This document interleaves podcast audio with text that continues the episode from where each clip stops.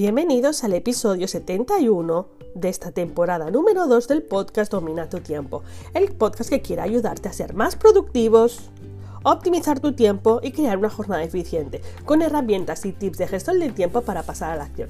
Ya sabéis, soy Leticia Codina de leticiacodina.com, coach de gestión del tiempo y productividad. Yo vengo a hablaros de cómo aprender a diferenciar tareas urgentes de tareas importantes. Esa es la base de la priorización. Así que, comenzamos.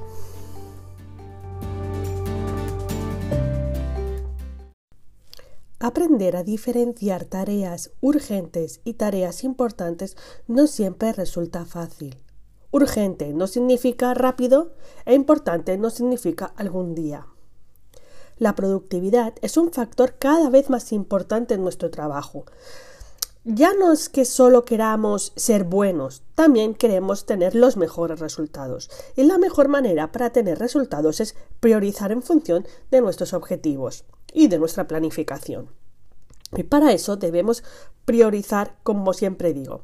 Es decir, priorizar es encontrar el equilibrio entre las tareas urgentes, es decir, lo que nos come mm, día a día, el tiempo de valor, esas cosas que tenemos que solucionar rápido, que tenemos que entregar rápido, que tienen una fecha límite, y las tareas importantes, aquellas que van dirigidas a nuestros objetivos y a nuestros propósitos.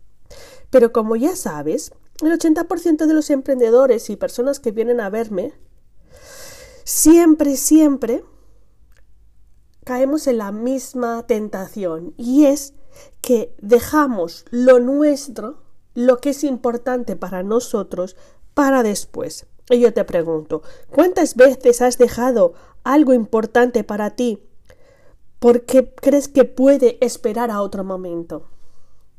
¿Cuántas veces has atendido acciones que a lo mejor no te pertenecen, no son urgentes, pero tú las has hecho urgentes, como contestar a notificaciones, a mails, móvil, coger llamadas cuando estás haciendo algo importante?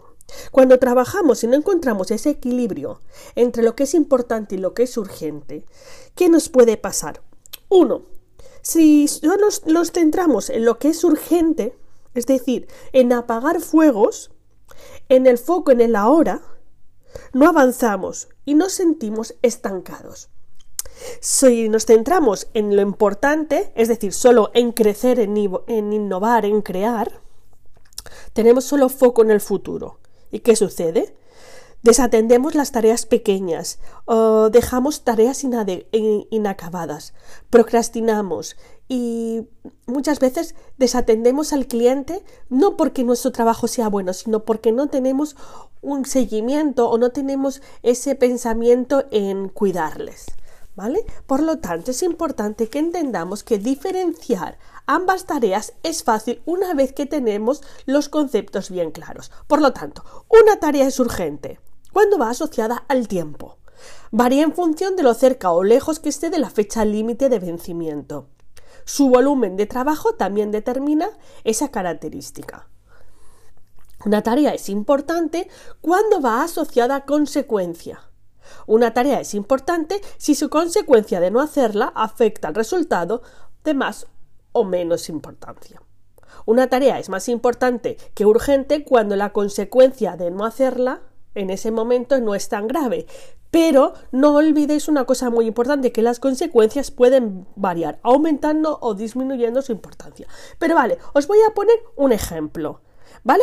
Preparar las facturas para la declaración trimestral. El primer mes es importante, pero no es urgente, por lo que si no lo hacemos no afectará nuestro resultado. El tercer mes es importante, porque se acerca la fecha del límite.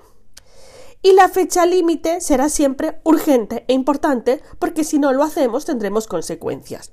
Por lo tanto, cuando solo trabajamos desde el equilibrio centrado en llegar a fechas límites, ¿qué, qué nos genera en nuestra gestión del tiempo, en nuestros resultados? Estrés, ansiedad, bloqueo, procrastinación. Por lo tanto, equilibrar, crear bloques tanto urgentes como importantes y siempre respetar vuestra planificación.